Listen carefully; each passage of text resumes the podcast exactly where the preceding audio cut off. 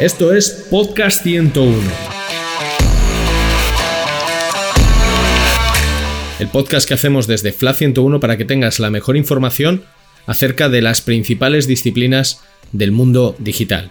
Experiencia de usuario, diseño, analítica digital, desarrollo, negocio, innovación, todo ello en un solo podcast.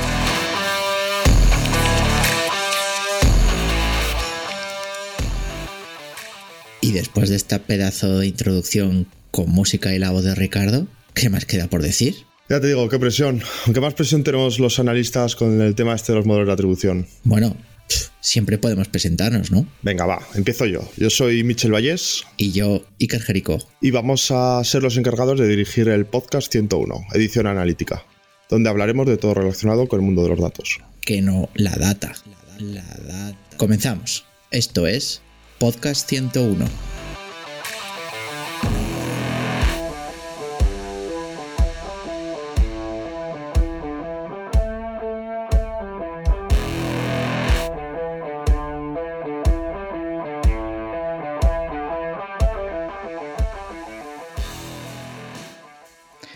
Bienvenidos a Podcast 101, edición analítica. Un episodio más con vosotros eh, y como siempre tengo a mi copresentador Michel Vallés. ¿Qué tal Michel? Hola Iker, ¿qué tal? Pues sí, eh, hoy tenemos un capítulo muy especial. Hoy nos acompaña Marian Veiga. ¿Qué tal? Hola, encantada de estar aquí. Marian Vega, una vieja, vieja, otra vieja conocida, otra vieja conocida eh, nuestra, eh, en concreto, bueno, cursó el, tuvimos el placer de coincidir en el máster de, analítica juntos, así que nada, le hemos engañado como a, como a todos nuestros conocidos para que, para que vengan aquí.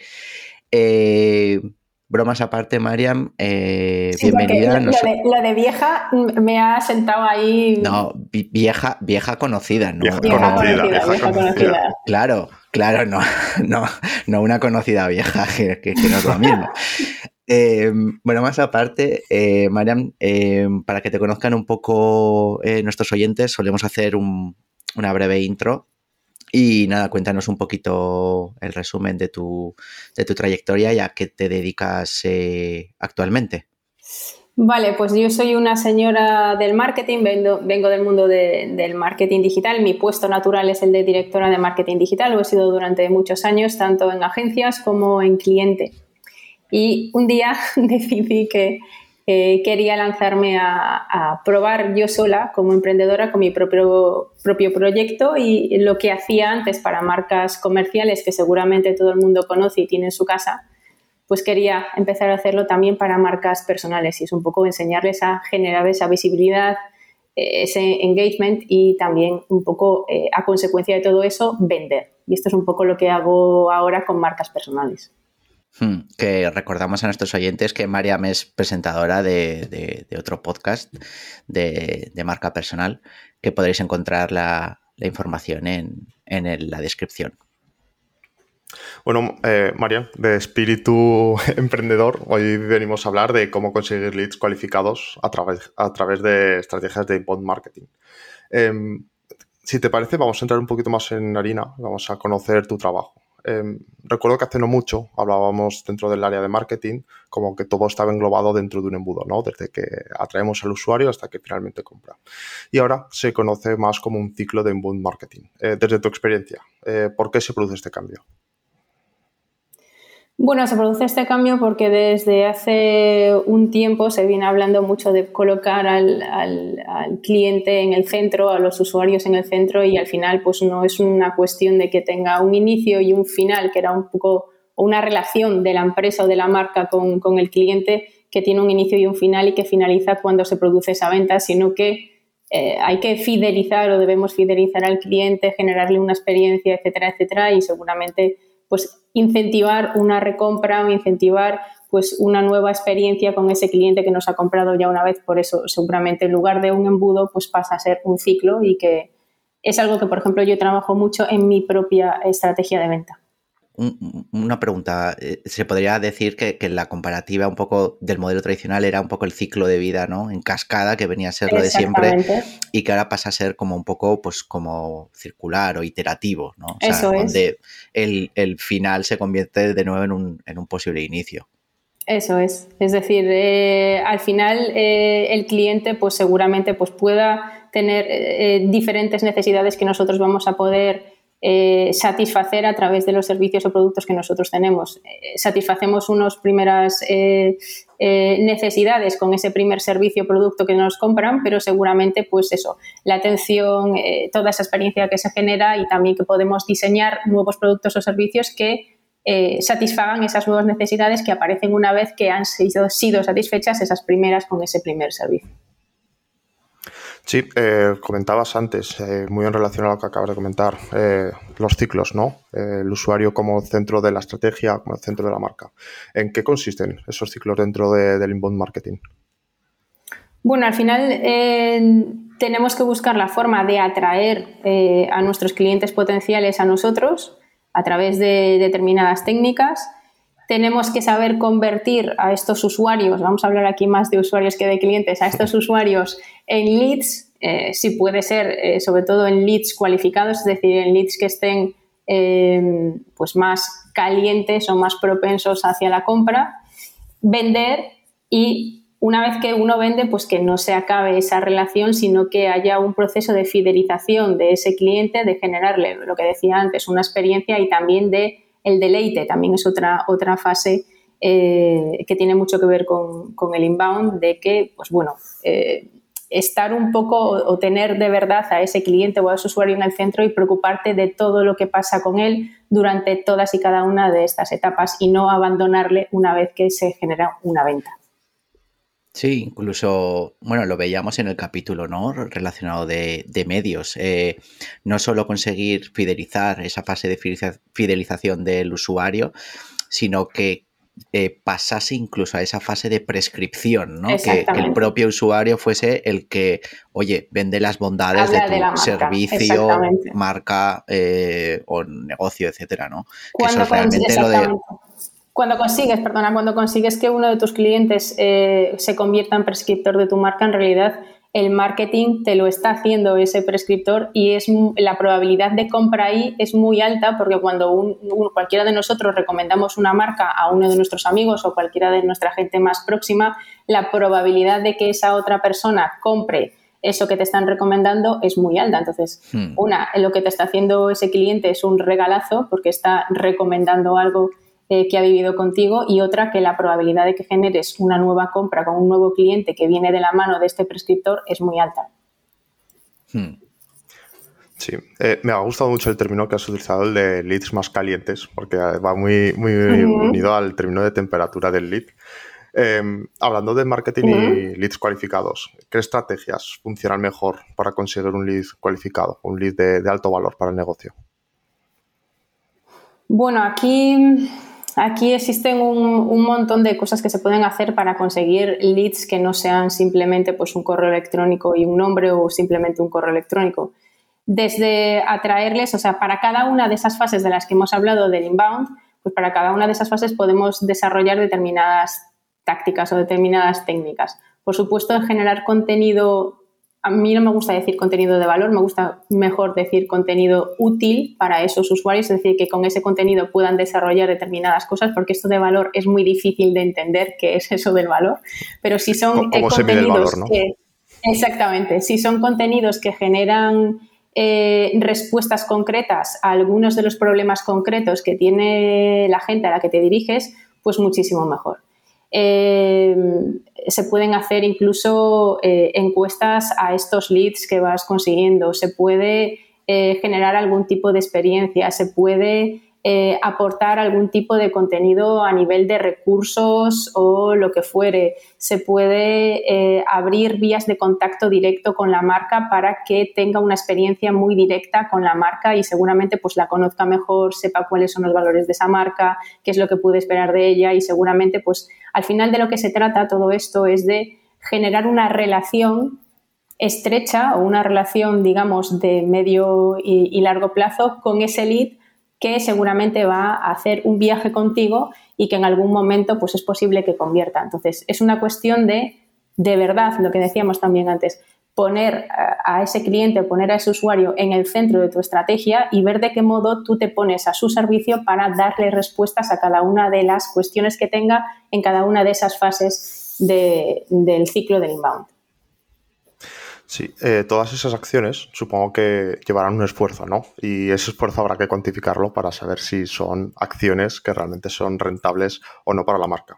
Eh, eh, estas estrategias, ¿cómo, ¿cómo mides el éxito para tener una estrategia growth basada en la cualificación y no en la cuantificación de usuarios?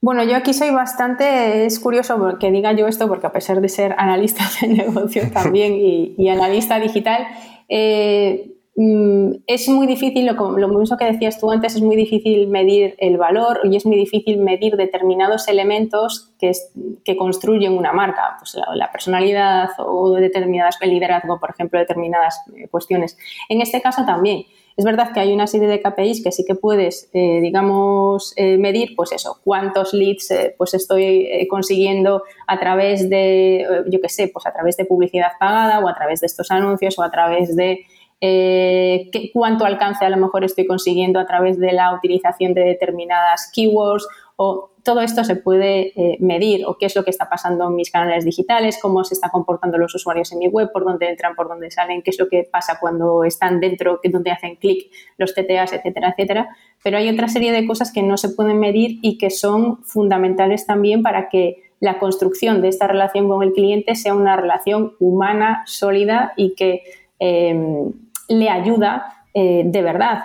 Pues el hecho de a lo mejor de eh, sentarte con esa persona eh, directamente, a lo mejor no es una acción rentable. Por ejemplo, un ejemplo claro, yo me siento con todo el mundo que quiere preguntarme sobre algo de marca personal o que quiera preguntarme algo sobre negocio digital. Yo trabajo mucho con emprendedores que quieren desarrollar su negocio digital pues yo me siento con ellos inicialmente aún no siendo mis clientes. Para mí esa es una, acción que quizá pueda ser a priori no rentable porque va contra mi tiempo y en ese momento pues no estoy cobrando nada. Pero a la larga sí que es una, una acción muy rentable porque gracias a eso les permite pues conocerme un poco más, saber cómo soy yo, saber si ambas partes pues puede haber match entre las dos partes, saber si yo soy la persona correcta, saber yo si también él es mi cliente, etcétera, etcétera. Entonces, puede haber una serie de acciones que no aparentemente no sean muy rentables, pero que viene muy bien a nivel de imagen de marca, a nivel de reputación de la marca y a nivel de también poner al usuario o a ese cliente potencial en el centro de tu estrategia. Sí, porque como comentábamos antes, ¿no? Eh, que Mariam, eh, bueno, aparte de, de, tener un podcast eh, especializado ¿no? en marca personal o marcas o caducas, nuestros queridos oyentes lo pueden encontrar en Spotify y principales plataformas de podcasting.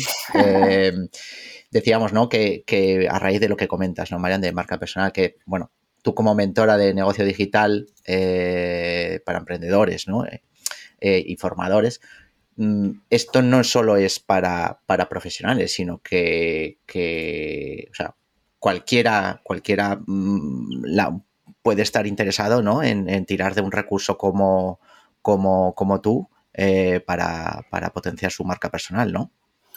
Sí, de hecho, bueno, eh, soy mentora de emprendedores, lo que les, bueno, pues les ayudo en su camino hacia el emprendimiento para vender sus servicios y toda la estrategia que necesitan para, para poder vender pero también trabajo con profesionales por cuenta ajena y directivos. Es decir, esto quiere decir que todo el mundo, sea cual sea tu punto de partida, eh, debe, ¿vale? y aquí me atrevo a decir esto, debe eh, empezar a gestionar eh, su marca personal, porque todo el mundo tenemos marca personal. Lo que pasa es que unos la gestionamos de una forma mucho más consciente y otros directamente pues no lo hacen y quizá pues su marca se desarrolla de una forma no controlada, entre comillas, sino que cada uno debería tomar las riendas de esa marca personal y saber eh, utilizarla como ese instrumento que te va a poder generar pues, ese reconocimiento o buscar un poco encontrar tu sitio, ponerte en valor, eh, saber por qué tú eres bueno para una empresa o para tus clientes o lo que fuere y empezar a comunicar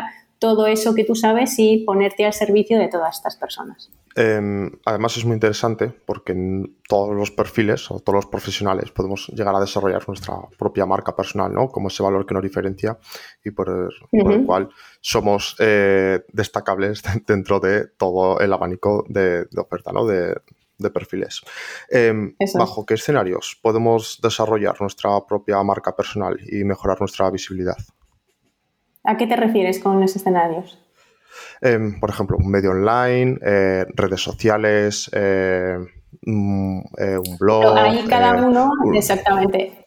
Los canales, yo le llamo canales, ¿no? Bueno, pues hmm, em, ahí cada uno tiene que em, valorar, primero tener muy claro cuál es el propósito que tiene cada uno con su marca personal. Uno puede tener el propósito de, vale, quiero gestionar o empezar a gestionar mi marca personal porque quiero buscar o quiero provocar o quiero atraer nuevas oportunidades laborales porque estoy una persona profesional por cuenta ajena.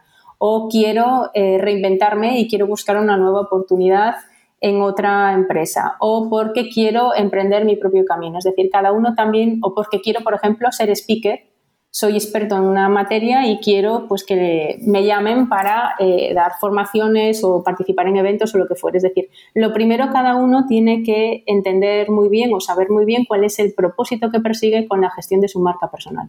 Después también saber muy bien cuál es su propia propuesta de valor, es decir, qué es lo que va a ofrecer para que todo eso que quiere conseguir, para esos objetivos que, que acabo de decir, pues sucedan.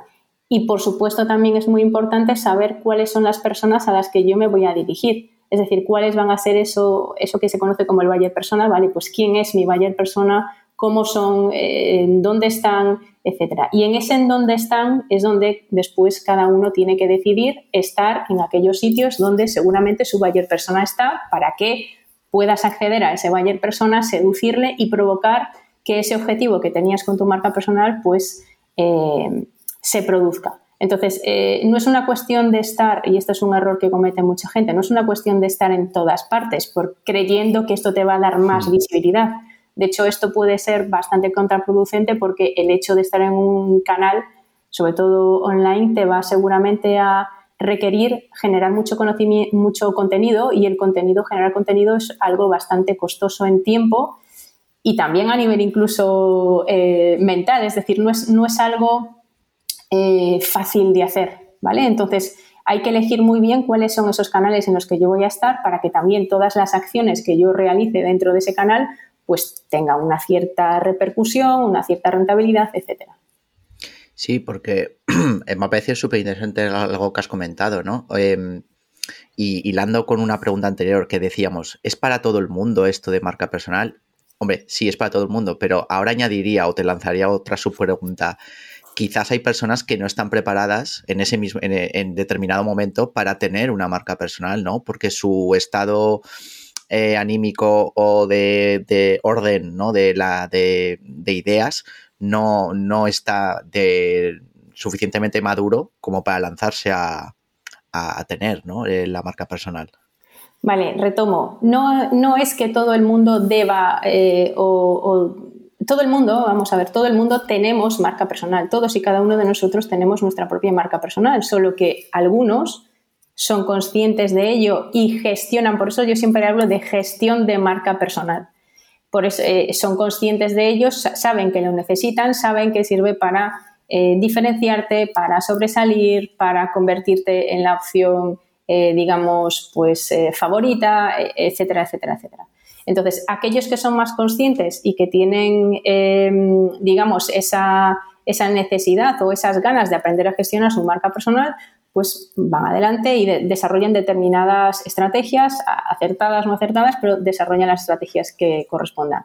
Otras personas empiezan a, veces eh, a, a gestionar su marca personal o son conscientes de que necesitan un trabajo de marca personal o de gestión de marca personal, pero a lo mejor no tienen las herramientas suficientes como para poder hacerlo eh, de una forma correcta. Pues, por ejemplo, podría ser, eh, pues no soy capaz de generar contenido. Esta es una de las cosas más habituales, por ejemplo, entre, o una de los no errores, pero una de las cosas que más cuesta cuando yo trabajo con un emprendedor o cuando yo trabajo con un eh, CEO o cuando yo trabajo con alguien con un mando intermedio, una de las cosas que más le cuesta a la gente es precisamente esto, comunicar su propuesta de valor, comunicar qué es lo que tiene para sus buyer persona. Entonces, hay una serie de cosas para las que hay que entrenarse. Una de ellas, por ejemplo, es la generación de contenido, que para mí es algo fundamental y que está muy hilado con el tema del inbound.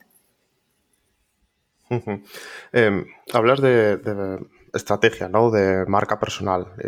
no solo tener eh, una cuenta de Twitter, una cuenta de, Instagram.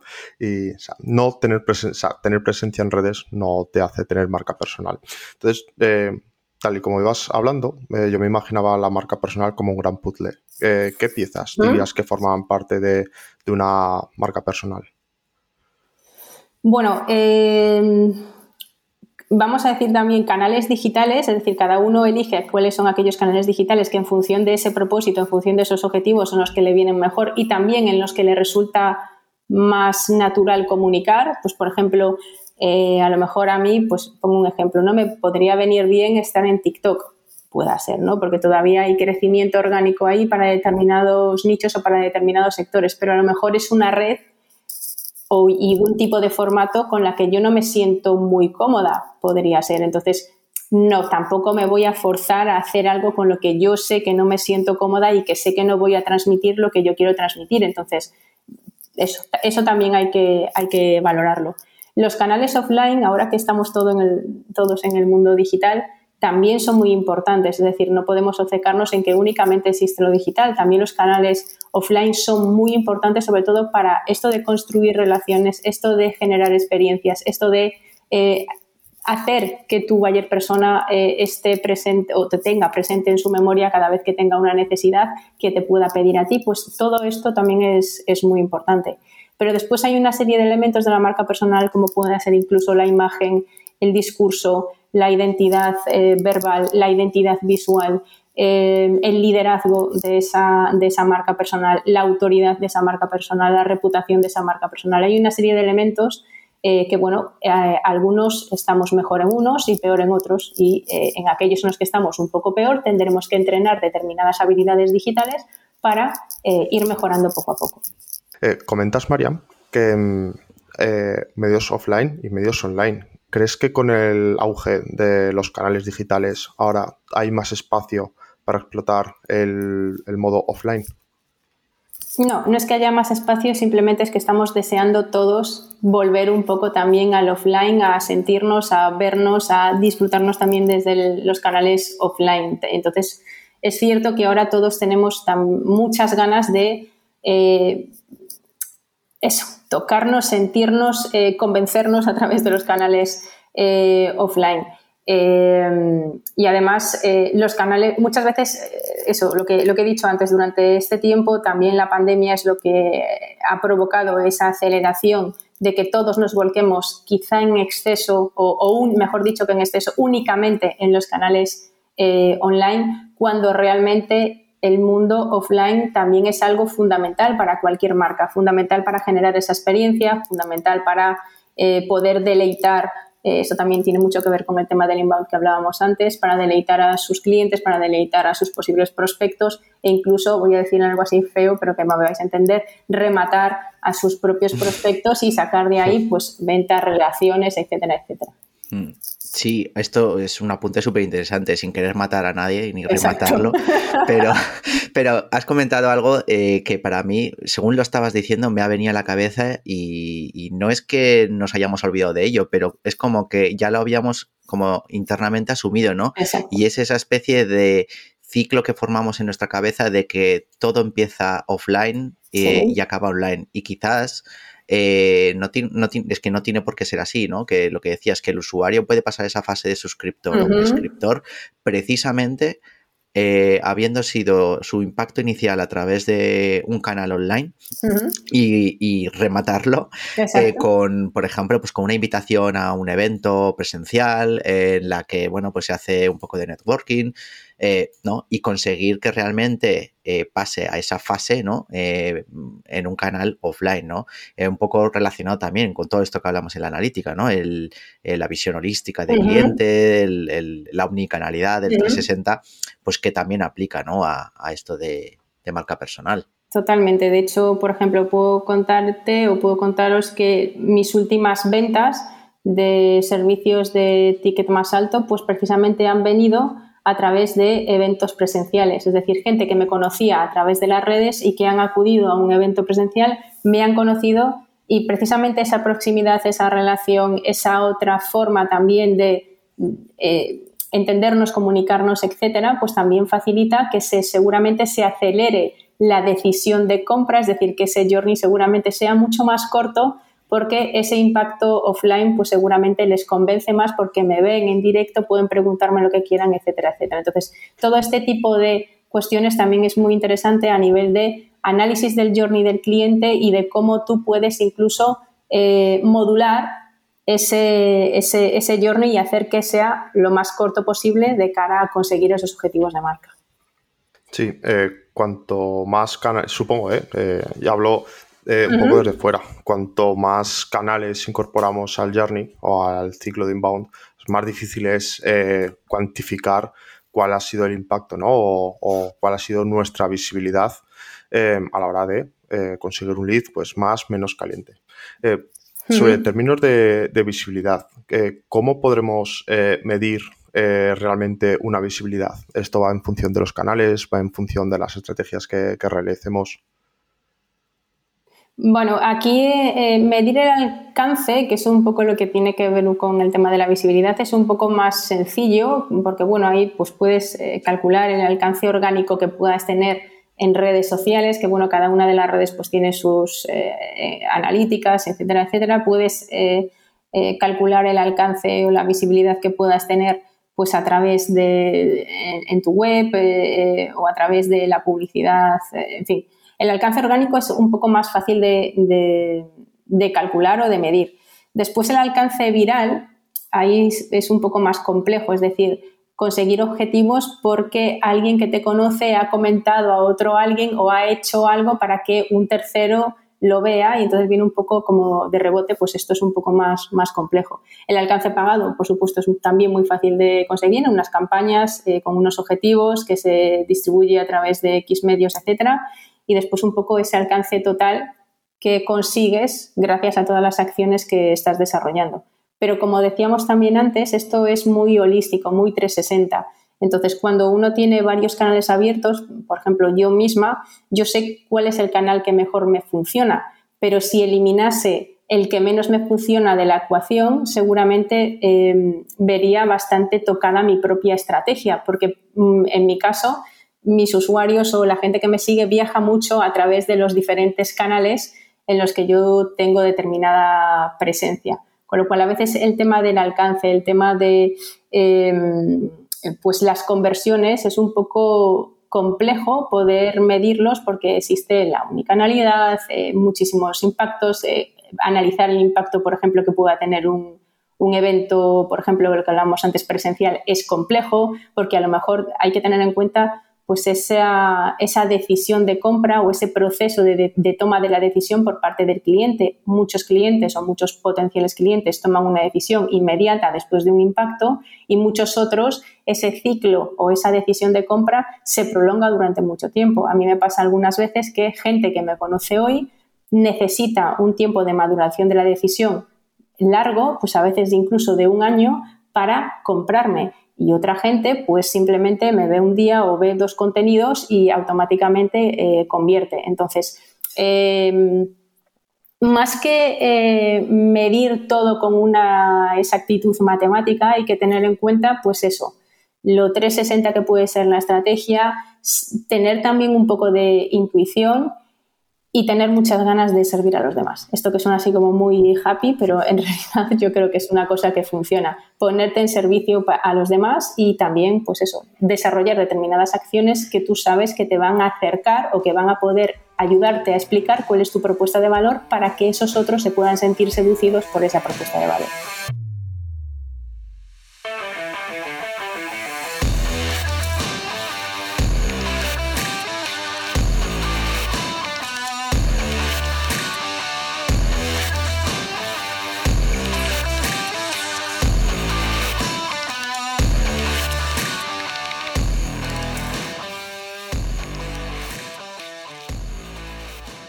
Em, estamos hablando todo el rato desde, desde una perspectiva como muy, muy positiva, ¿no? De atraer al usuario, el usuario convierte, el usuario prescriptor, pero no siempre puede ser así, ¿no? Habrá factores exógenos por los cuales, oye, eh, nuestra estrategia eh, no está funcionando. Eh, ¿Cuáles dirías tú que son los principales bloqueantes por los cuales un negocio digital o una estrategia basada en bot marketing, ya hemos desarrollado o estamos desarrollando nuestra marca personal?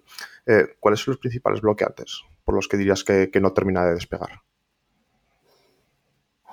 La falta de confianza, es decir, eh, si tú no eres capaz tampoco de explicar muy bien cuál es tu oferta, de ponerte, esto que hablaba antes, tan happy, de ponerte al servicio de los demás, explicar exactamente qué es lo que tienes para los demás, por qué deberían trabajar contigo, cuál es el beneficio que se deriva de trabajar contigo, con tu marca o con lo que fuere.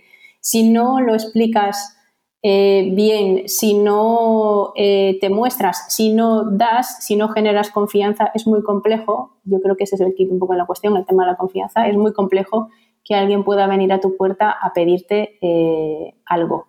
Entonces, es una cuestión también, también hay que tener claro que este tipo de estrategias de inbound no son de corto plazo, es decir, los resultados no se consiguen mañana, sino que es una carrera de, de fondo y una carrera que seguramente lleva un tiempo hay que, eh, y ahí es donde te apoyas en las diferentes técnicas, te apoyas en el SEO, te apoyas en el inbound, te apoyas en el content marketing, te apoyas en los canales digitales que puedas tener abiertos. Eh, por ejemplo, el email marketing es fundamental. Antes que hablábamos de cómo calentar a ese lead, pues a lo mejor el email marketing es una herramienta o es una táctica fundamental y tener un buen email marketing pues es algo fundamental para cualquier marca, para poder deleitarle, incentivar la, fidelización, la recompra, etcétera.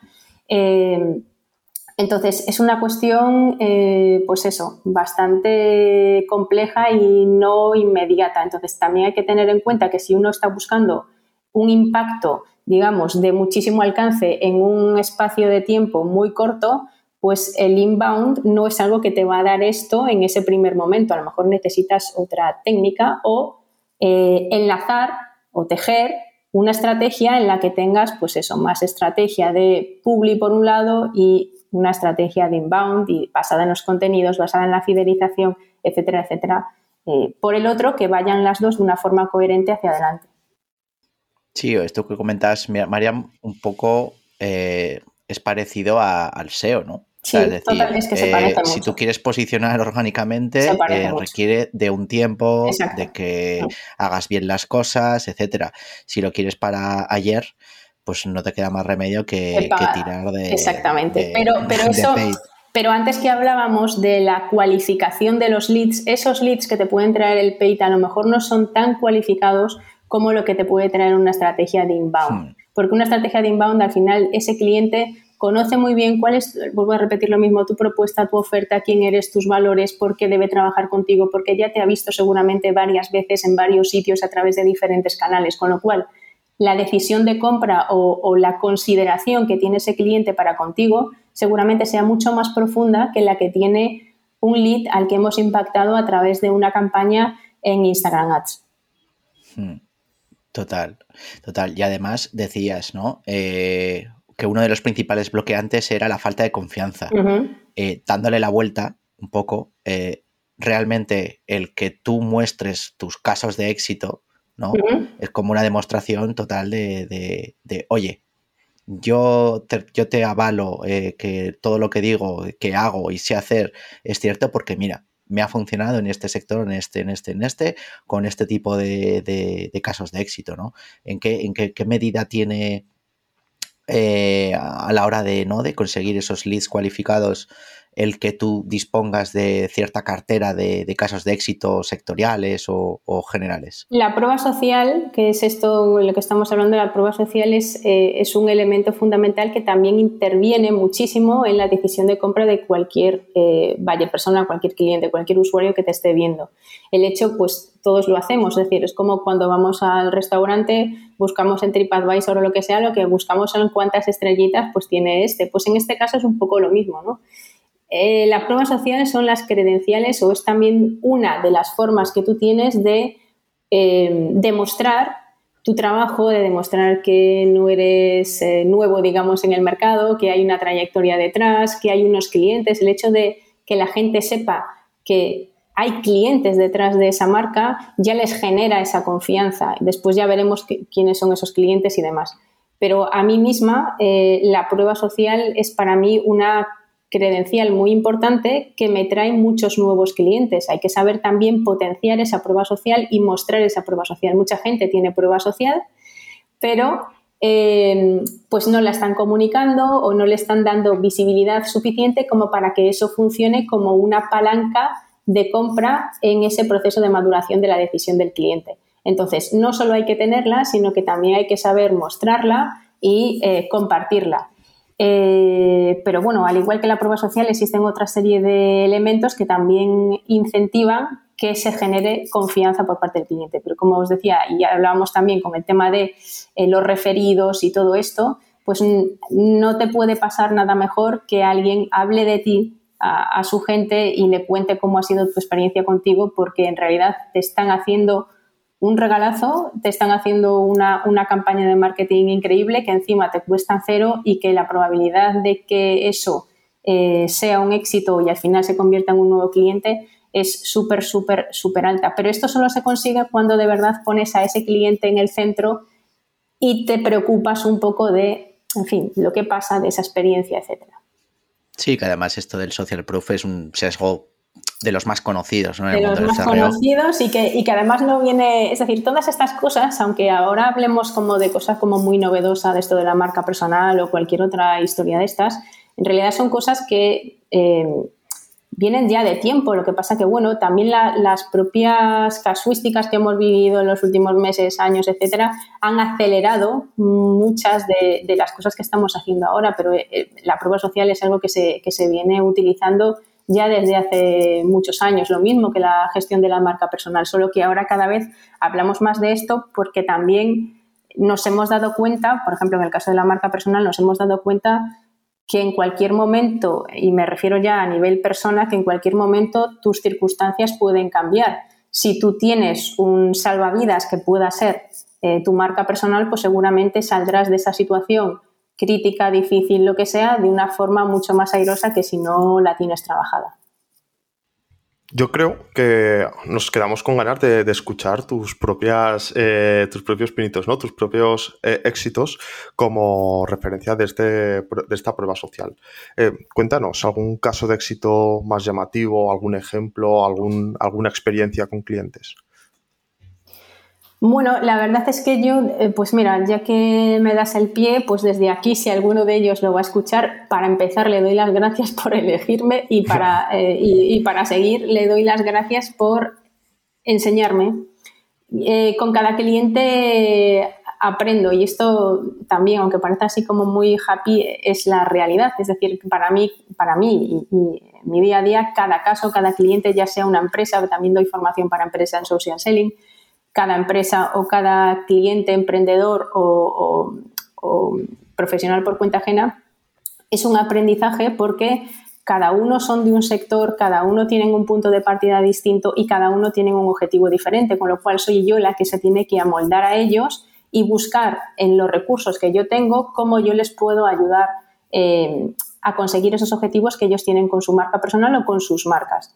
Entonces, eso a mí también me empuja a seguir investigando, seguir teniendo cada vez más conocimiento, etcétera, etcétera. Así que eh, gracias a todos ellos. En el caso de los casos de éxito, pues desde emprendedores, eh, os puedo decir que de cualquier sector que os podáis imaginar, desde desarrolladores web hasta coaches, hasta eh, organizadores profesionales rollo Mericondo, por ejemplo, hasta, por ejemplo, eh, la última empresa con la que he trabajado pues es una empresa de biotecnología eh, que lo que quería era em, pues a través de técnicas de social selling buscar la internacionalización de la marca y buscar prospectos pues en otros mercados para ir adentrándose y vender sus productos pues en otros sitios, en otros países, etcétera. Entonces, hay eh, afortunadamente muchos casos de éxito, pero sobre todo, eh, más que quedarme con uno, es eh, la transformación que se genera en esas personas o en esas marcas cuando tú les muestras la forma en la que ellos pueden pues, acercarse a esos objetivos y que después es un conocimiento que se queda en ellos y que implementan pues, eh, de ahora en adelante. Pues a lo mejor un emprendedor que está montando eh, su idea de negocio y la está sentando y eh, trabajamos juntos a través de un mentoring, cómo puede comunicar su propuesta de valor, en dónde lo puede hacer, cómo darle forma a sus servicios, cómo ponerle precio a sus servicios, cómo fidelizar, cómo generar esa escalera de valor que ellos necesitan, cómo generar un plan de contenido ok para que le ayude a ese posicionamiento, cómo utilizar, por ejemplo, eh, LinkedIn para generar cierta autoridad. Pues que a esa persona que ha entrado contigo con una idea de negocio y ha salido con un negocio, pues para mí es, eso es muy gratificante y eso para mí es un caso de éxito. Sí, el caso de éxito de más centrado que en lo económico, ¿no? En, las personas, ¿no? Lo que decías de que para, estar en este sector, que, que, el servicio principal es tratar con las personas y darles el servicio a las personas. Que eso a nivel personal es, algo que te llevas que... Mm. Pues, pues seguiríamos hablando largo y tendido, pero, pero hemos llegado al final del, del capítulo. Eh, Mariam, solo nos queda agradecerte eh, que nos hayas sacado este ratito para charlar con nosotros de, bueno, yo creo que, es algo, ¿no? Que como hemos visto en, el episodio, el que está muy interrelacionado, ¿no? Todo el inbound marketing, los leads, eh, los canales digitales, la omnicanalidad está todo muy relacionado ¿no? con marca personal, con analítica, así que, bueno, eh, qué mejor que traerte a ti para hablar de, esto como experta en la materia. Y nada, darte las, las, gracias de nuevo. Las gracias os las doy yo. Para mí, eh, en el momento en que me lo propusisteis, pues fue eh, un regalo, así lo he recibido. Me ha encantado estar aquí con vosotros. espero que no sea la última vez en el caso de que surja una nueva oportunidad y, agradecida y espero, exacto. No, no, aquí te recogemos, aquí recogemos los guantes siempre. Perfecto, pues, eh, eh, pues eso, eh, encantada de estar aquí, espero que a la gente que nos haya escuchado que se hayan quedado con algo, la importancia sobre todo de las personas, de las relaciones y de ir mm. generando pues nuevas oportunidades de acceso a cada uno de nosotros y nada, encantada y feliz. Muchas gracias, Mariam. Recordamos a todos nuestros oyentes que pueden encontrar este y otros capítulos de Podcast 101 Edición Analítica en Spotify, Apple Podcast, Google Podcast, Evox, Amazon Music, también en nuestro Innovation Hub y en nuestro canal de YouTube. Muchas gracias a todos. Os esperamos en un nuevo capítulo de Podcast 101. Muchas gracias. Gracias a todos.